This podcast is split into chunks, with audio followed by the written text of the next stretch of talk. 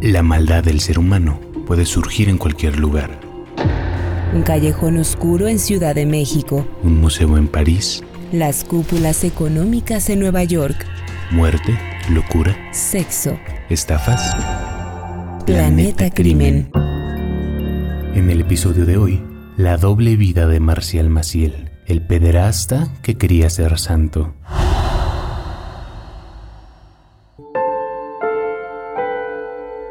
El ex sacerdote Juan Manuel Fernández Amenábar acaba de morir. En su misa de cuerpo presente están otros religiosos, empresarios y gente de sociedad. Después de todo, había sido el rector de la Universidad Anáhuac, una de las más caras de México. Antes de dar la bendición final, el padre que oficia la misa hace una enigmática declaración.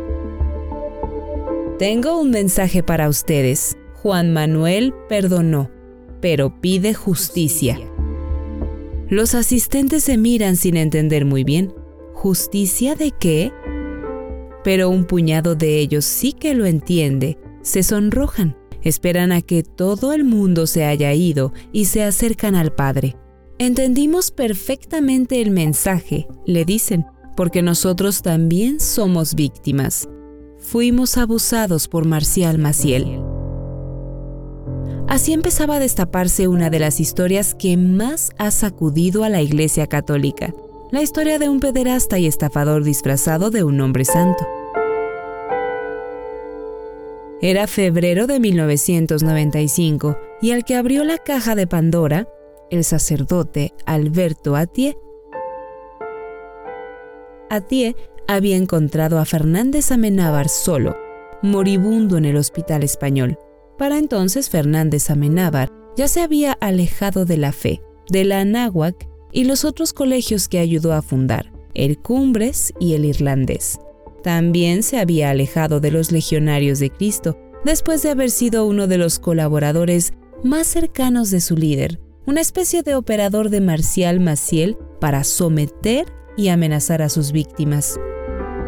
Fernández Amenábar fue uno de los primeros que se sumó a los legionarios de Cristo y también una de las primeras víctimas de Maciel. Regresemos a 1944. Maciel era un joven de 24 años que apenas se había ordenado sacerdote en la Basílica de Guadalupe. Era un cura emprendedor. Tres años antes había conformado una orden religiosa, la que luego sería la Congregación de los Legionarios de Cristo.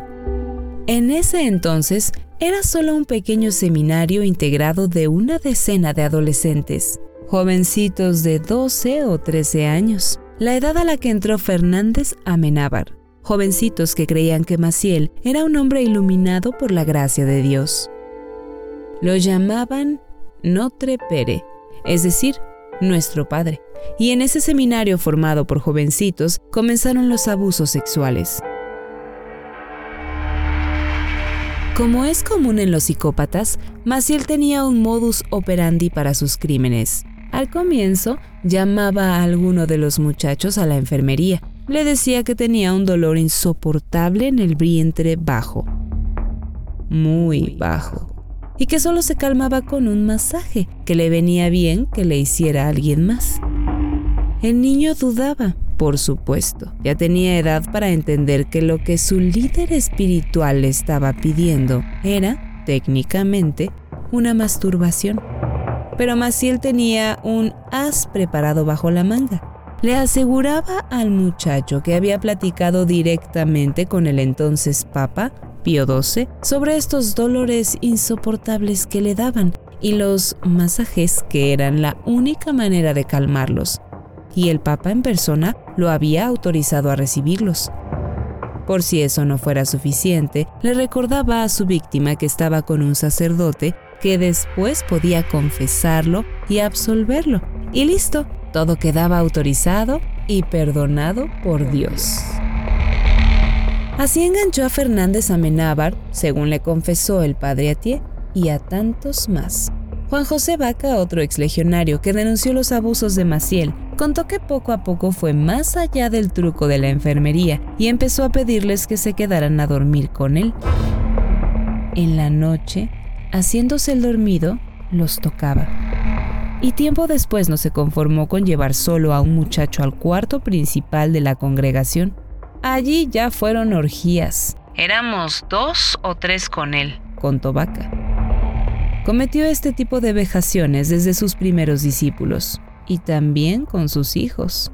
Ah, sí, hijos.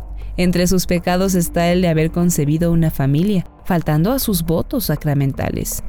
Y no refrenó sus bajos instintos ni siquiera con ellos.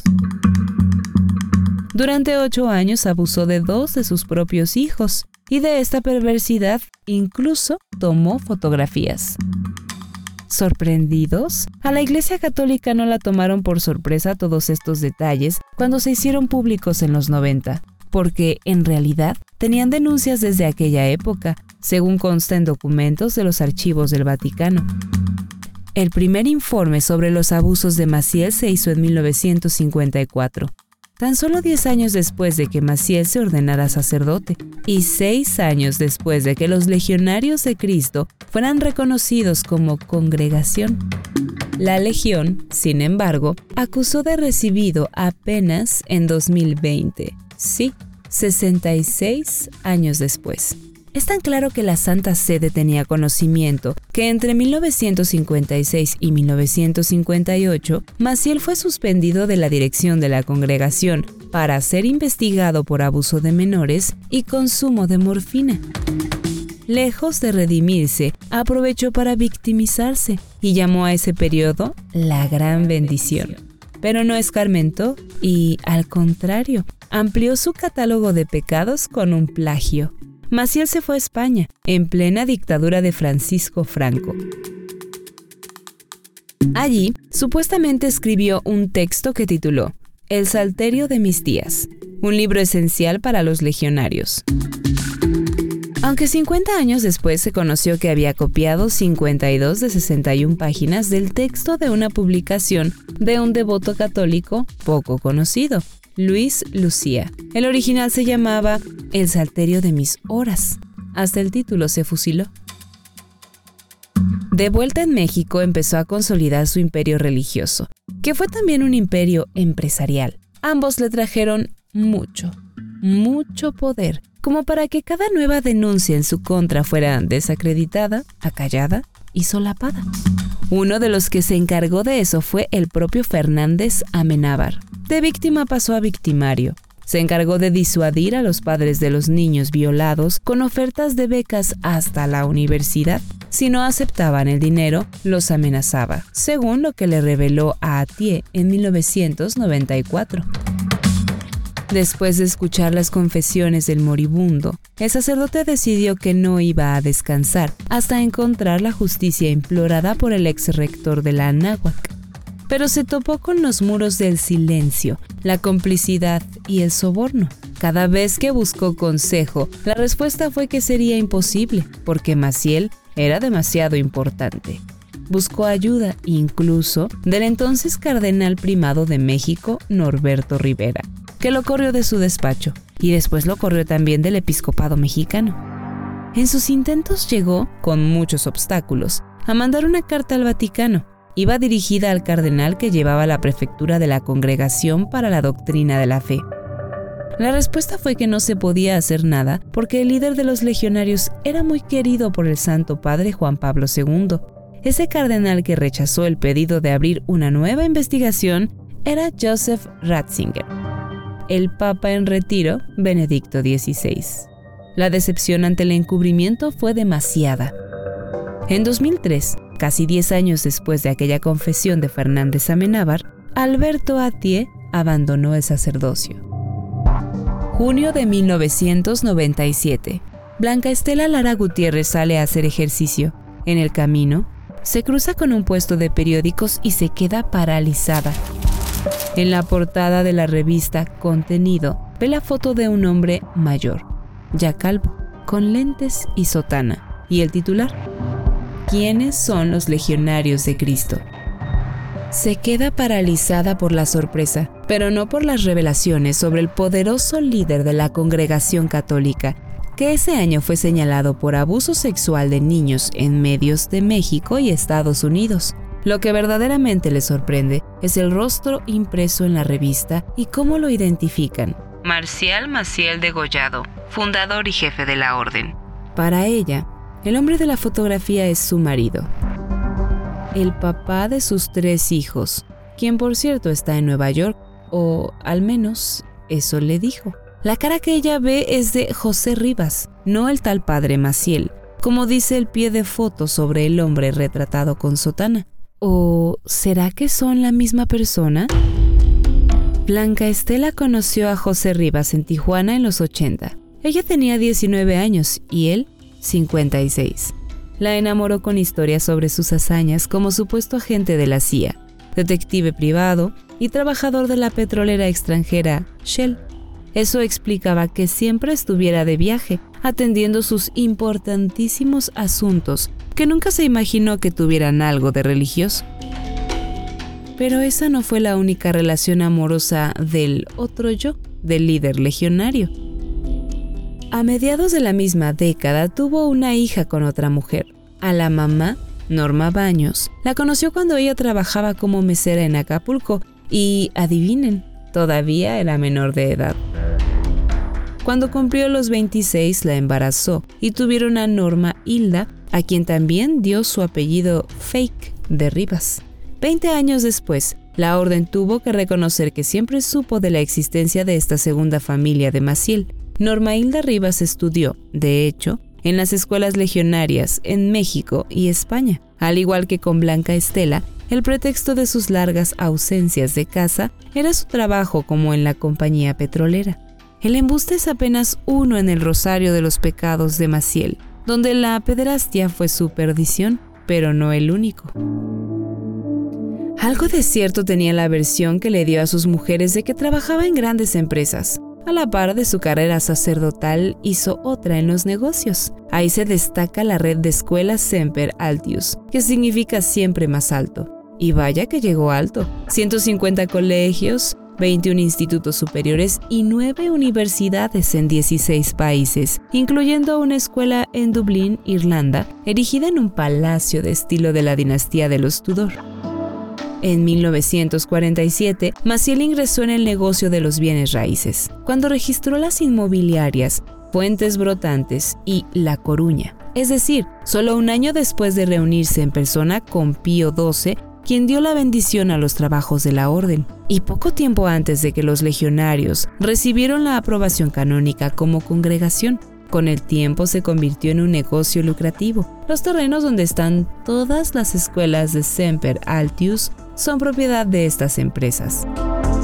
A la empresa le hacía falta, eso sí, un empujoncito de capital. Así empezaron los tratos con otra mujer que fue clave en su vida, Flora Barragán de Garza, que acababa de quedar viuda de Roberto N. Garza, un prominente empresario de Monterrey, y que había heredado una fortuna calculada en 50 millones de dólares. Como era una fanática católica, según la describió su propia hija, Maciel logró enredarla y la convirtió en su principal benefactora. Ella le abrió las puertas de muchos empresarios para hacer más grande su red. Según Flora Garza Barragán, hija de la millonaria, el legionario orilló a su madre a que se preservara en abstinencia sexual por medio de un cruel silicio de castidad. No fuera que se enamorara de otro hombre que alejara a Maciel de la fortuna heredada. Él que no reprimió sus apetitos sexuales más perversos, obligó a otra mujer a mantenerse casta. Yo creo que Marcial nunca supo lo que era un silicio, declaró la hija al periódico coahuilense Zócalo en 2009. Él debería haberse puesto unos 10 silicios completitos todos los días. Pero aunque doña Flora se sintiera la elegida, Maciel repitió el modus operandi con una decena de devotas ricas, a quienes además dejaba encantadas con su personalidad. Era, además, un joven bien parecido y también aprovechaba esos encantos. Sumó así a muchas benefactoras de la Legión. Con el dinero de la señora Barragán de Garza, los legionarios abrieron el primer instituto Cumbres en las lomas de Chapultepec, uno de los barrios más ricos de México, aquel colegio en el que ha estudiado la élite económica del país, fue una de las sedes de los abusos sexuales de los sacerdotes de la congregación. El emporio educativo siguió creciendo. En 1964, los legionarios fundaron la Universidad Anáhuac, que se convirtió en su punta de lanza. En sus aulas se han formado líderes mexicanos de la talla de Carlos y Marco Antonio Slim, hijos del magnate Carlos Slim Elú, quien todavía se mantiene como uno de sus mayores entusiastas, y cuya boda con Soumaya Domit fue oficiada por el propio Maciel. Los ingresos anuales de la red de universidades Anáhuac superaron en el nuevo siglo los 300 millones de dólares, una cifra comparable al presupuesto de la Santa Sede, según documentó el periodista de investigación Raúl Olmos. A ese monto se debe sumar otra similar por colegiaturas y donativos a los colegios legionarios. En total, Olmos calcula que los ingresos anuales de las organizaciones de raíz legionaria equivalen a más de tres veces el presupuesto del Vaticano. Cambió el Papa y Maciel volvió a contar con su bendición. Se reunió con Pablo VI en 1969 por el 25 aniversario de su ordenación sacerdotal el sumo pontífice encomendó entonces a la Legión de Cristo, la que actualmente es la prelatura de Cancún Chetumal. Casualmente por aquellos años inició el desarrollo inmobiliario y turístico, que volvió a Cancún sinónimo de destino top mundial. Los más suspicaces dirán que sus contactos con los jefes políticos de México los pusieron sobre aviso y que el genio de Maciel para lucrarse activó y edificó un paraíso de turismo religioso con clérigos VIP para la gente bien. Uno de estos suspicaces fue el exlegionario Pablo Pérez Guajardo, que llegó en 2007 a Quintana Roo y se sorprendió por no encontrar ni iglesias, ni dispensarios médicos, ni talleres de capacitación. Solo encontró cantidad de pueblos en los que no hay un solo católico porque ningún legionario habla maya, porque no hay interés en ellos, dijo. En cambio, lo que sí había eran legionarios de Cristo que hablan inglés y francés, que se dedican a celebrar bodas en Cancún y la Riviera Maya, que les reportan importantes ingresos. Nuestro Padre nuestro fraude, diría Pérez Guajardo. Los legionarios tampoco se limitaron al negocio de la educación. Entre sus apostolados incluyeron iniciativas millonarias, como el Banco Compartamos, el Teletón, un kilo de ayuda y la asociación Lazos. En total, llegaron a tener 500 organizaciones o empresas que generaban ganancias. Las elevadas cuotas educativas cobradas a la élite mexicana no fueron suficientes para el genio financiero de Maciel, que creó en 1994 una sociedad en el paraíso fiscal de Bermudas para manejar sus millonarios ingresos sin pagar impuestos, como se supo recientemente con la investigación internacional Paradise Papers. La empresa Offshore fue liquidada en 2013 como parte de una intervención ordenada por Benedicto XVI, cuando Maciel ya había caído en desgracia, casi 20 años y muchos, muchos millones después. La investigación periodística de Olmos sacó a la luz también que los legionarios metieron dinero mediante fondos de inversión, incluso en empresas de armas y pornografía. A estas alturas, una cuenta más al rosario de pecados de Maciel. Nada mal para estos hermanos con votos de pobreza. De ahí la ironía de llamarlos los millonarios de Cristo. Y la frase de que no hay mejor negocio que los pobres, atribuida por varios a Notre Pere. Ana Luz Salazar es una guapa y simpática conductora de televisión. En 2019 tiene 35 años y nadie se imagina que está a punto de soltar una nueva bomba para los legionarios, aunque Maciel lleve 11 años muerto. Motivada por la ola de denuncias en redes sociales con el hashtag MeTooMexicano, lanza un mensaje a sus más de 14.000 seguidores en Instagram, 10.000 en Twitter y 4.000 fans de Facebook. En él cuenta algo más que un acoso. A los ocho años la violó un religioso en el Instituto Cumbres de Cancún. Es la primera mujer que denuncia violencia sexual de los legionarios de Cristo. Hasta entonces, todos habían sido hombres. La noticia prende como pólvora en los medios y pronto aparecen más víctimas. Su violador es Fernando Martínez Suárez y, sorpresa, él también fue abusado por Maciel en 1954 cuando tenía 15 años. Así es, uno de los dramas que reveló la trama de los legionarios fue el mecanismo de pederastas que engendra pederastas, adultos que repiten los abusos que sufrieron de niños en contra de otros niños. El informe, Radiografía de ocho décadas para erradicar el abuso, que la congregación lanzó en diciembre de 2019, reconoce que Maciel abusó sexualmente de al menos 60 menores de edad pero eleva el número a 111 víctimas del padre Maciel de una de sus víctimas o de una víctima de sus víctimas. Es decir, admiten lo que ellos mismos denominan una cadena de abusos. La denuncia de Ana Lu contra Martínez Suárez trajo otra oscura revelación. Maciel repitió en México el método que usó la Iglesia Católica en Estados Unidos, trasladar a los curas pederastas de una diócesis a otra para protegerlos.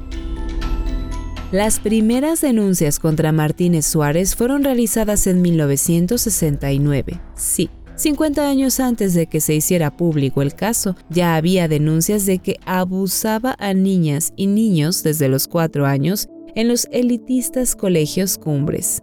Cuando Maciel se enteró, lo trasladó a Saltillo sin informar a las autoridades ni a sus superiores en la iglesia. En el norte continuaron los señalamientos sobre sus abusos y nada pasó. En la década de los 90, Martínez Suárez regresó a la Ciudad de México y reincidió en sus delitos. Maciel nuevamente se enteró y como respuesta lo premió con la designación como director del Cumbres de Cancún. Ahí fue donde abusó de Ana Lu y de al menos siete niñas, según reconoció el propio sacerdote cuando se vio acorralado. Cuando se enteró Notre Pere, lo volvió a recompensar. Esta vez lo envió a Salamanca, España, donde lo designó como administrador del seminario de la Legión para que siguiera haciendo carrera dentro de la congregación. En México, lo máximo que hicieron los legionarios fue ofrecer ayuda psicológica a las víctimas y asegurarles que el padre Martínez Suárez se sometería a un tratamiento y ya no tendría ningún contacto con menores, promesas que ni siquiera se cumplieron. En 2016, ya con los pecados de los legionarios al descubierto, el superior general del movimiento Regnum Christi, Eduardo Robles Gil, envió a Martínez Suárez a Roma para que se retirara. Dos años después ordenó una revisión interna y una investigación exhaustiva externa sobre el caso. Pero fue hasta el escándalo que empezó con Ana Lu cuando hubo resultados. A finales de 2019 notificaron al Vaticano de los abusos de este sacerdote y a la Fiscalía de Quintana Roo. El padre Martínez Suárez pidió perdón por los actos que había cometido 30 años antes y le quitaron el sacerdocio, aunque sigue siendo parte de la congregación, pero por la vía legal, el delito ya había prescrito. Las víctimas tuvieron que conformarse con ese perdón 60 años duró la mentira de Marcial Maciel Notre Pere, fundador de la congregación religiosa Legionarios de Cristo y de su brazo laico, Regnum Christi, que presume de tener 1.500 legionarios, 500 consagrados, 22.500 miembros laicos y casi 200.000 exalumnos. ¿Cómo cayó en desgracia después de seis décadas de estar al cobijo del máximo poder? Juan Pablo II fue el papa del que estuvo más cerca y fue su muerte en 2005 lo que marcó el inicio del fin para Maciel.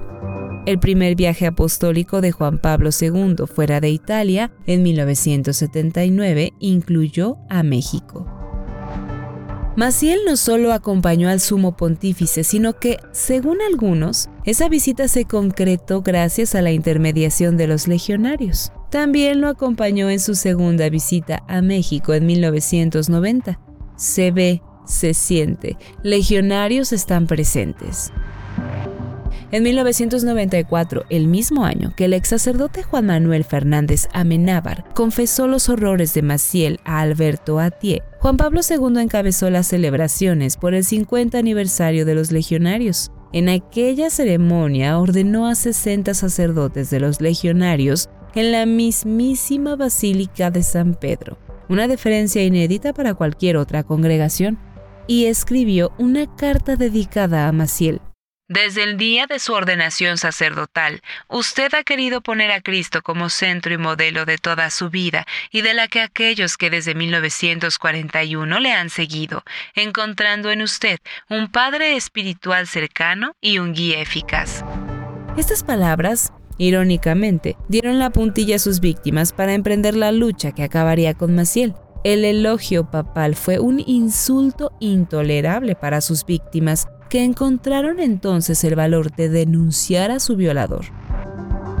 Ocho exlegionarios se unieron para firmar una carta que enviaron al Papa Juan Pablo II, pero no pasó nada. Como no había pasado nada con todas las cartas que habían escrito otros sacerdotes que advertían de las prácticas sexuales de Maciel y de su adicción a la morfina, y que habían enviado a la Santa Sede en los años 50, en los 60 en los 70 y en los 80. Todo cambió cuando decidieron ventilar las violaciones y abusos a la prensa estadounidense. Cabeza de una orden católica mundial acusado de abusos sexuales, publicó The Hartford Courant de Connecticut el 23 de febrero de 1997. La información fue replicada por el periódico La Jornada de México. Maciel se negó a dar entrevista a los estadounidenses. Un reportero mexicano cuestionó al cardenal Norberto Rivera, que contestó que la información era totalmente falsa e inventos de difamadores de la iglesia, y le dijo furioso al periodista, Tú nos debes platicar cuánto te pagaron. Sin embargo, el encubrimiento a pederastas se hizo insostenible en 2002, cuando el Boston Globe reveló cientos de casos de pederastia cometidos por sacerdotes católicos en Estados Unidos. Juan Pablo II no tuvo más remedio que reconocerlos. Aunque esto no afectó a Maciel, el mexicano se mantuvo intacto unos años más. El Papa incluso dirigió un discurso por el 60 aniversario del sacerdocio de Maciel, poco antes de morir. Pero en enero de 2005, en el ocaso del papado de su amigo Juan Pablo II, Maciel dejó la dirección de la congregación. Estaba en proceso una investigación contra él ordenada por el cardenal Ratzinger. El 19 de mayo de 2006, finalmente, el Vaticano decidió actuar contra el fundador de los Legionarios de Cristo. Juan Pablo II ya había muerto. La Santa Sede declaró que existía certeza moral suficiente en torno a los abusos sexuales contra los seminaristas. El ahora Papa Benedicto XVI envió a Maciel a una vida reservada de oración y penitencia, renunciando a todo ministerio público. Sus fotografías no debían ser exhibidas y quedaba prohibida la venta de sus escritos. Maciel se consoló de la humillación con un exilio de oro. Se retiró a la bucólica mansión de los legionarios en Cotija, su ciudad natal, junto a Norma, una de sus mujeres y su hija, Norma Hilda. Tiempo después se mudó a una casa en Florida, el asilo por excelencia que compró a través de una empresa fantasma. Notre Pere rechazó todas las acusaciones hasta sus últimos días. Murió el 30 de enero de 2008 como consecuencia de un cáncer de páncreas. Se negó a recibir el sacramento de la confesión. La congregación designó el 30 de enero como el día dedicado especialmente a la oración para los legionarios. Marcial Maciel Degollado fue enterrado en una discreta ceremonia en Cotija, Michoacán. En ese pueblo había nacido el 10 de marzo de 1920, siete años antes de que llegara a esas tierras la guerra cristera que se desató cuando la Revolución Mexicana trató de prohibir la religión. Tuvo 19 hermanos. Algunos de ellos lo azotaban. Lo despreciaban por débil y afeminado. Y una versión cuenta que abusaron sexualmente de él. De niño se refugiaba en el altar de una capillita donde jugaba a oficiar misa. Ahí empezó a soñar con llegar a ser santo. Maciel logró que canonizaran a su tío abuelo que había sido obispo de Veracruz en la Cristiada. San Rafael Guízar y Valencia fue el primer obispo latinoamericano elevado a la categoría de santo. También intentó que beatificaran a su madre, mamá Maurita, a la que se le otorgó el rango de sierva de Dios. Pero su verdadero sueño era labrarse el camino hacia su propia canonización. A pesar de las acusaciones en su contra, sus seguidores y él mismo confiaban en que era posible que Marcial Maciel llegara a ser santo. Lo pintaban como un mártir, víctima de descalificaciones bajísimas. Ya en el exilio entendió que era imposible. Todo el mundo tenía claro que no era un santo. Su sueño se había apagado para siempre. La pederastia fue la más grave, pero no la única violación de Maciel a los preceptos de la fe que había profesado con fervor desde muy pequeño. Su vida, más que el ejemplo de un santo, fue un catálogo de pecados mortales. Por encima de Dios, Maciel amó sus vicios, usó el nombre de Dios para corromper, envileció a la iglesia y a los legionarios de Cristo, mató la devoción de sus fieles, robó a sus piadosas benefactoras, mintió de forma contumaz. Tuvo los pensamientos y deseos más impuros y no solo fueron pensamientos. Cometió la soberbia de imponer el culto a su propia persona. Fue tan avaro como se puede ser, lujurioso de la manera más pervertida, con los niños y por decenas. Ya se vio que los votos de castidad y pobreza fueron lo menos grave que violó narrado por Ricardo Ribón y Mariana Perusquía. Texto e investigación, Roberto Cisneros e Icharo Arteta. Producción en audio, Uriel Islas. Esta fue una producción de Máquina 501 para el mundo. De Nada Mundo. Productor ejecutivo, Manny Mirabete.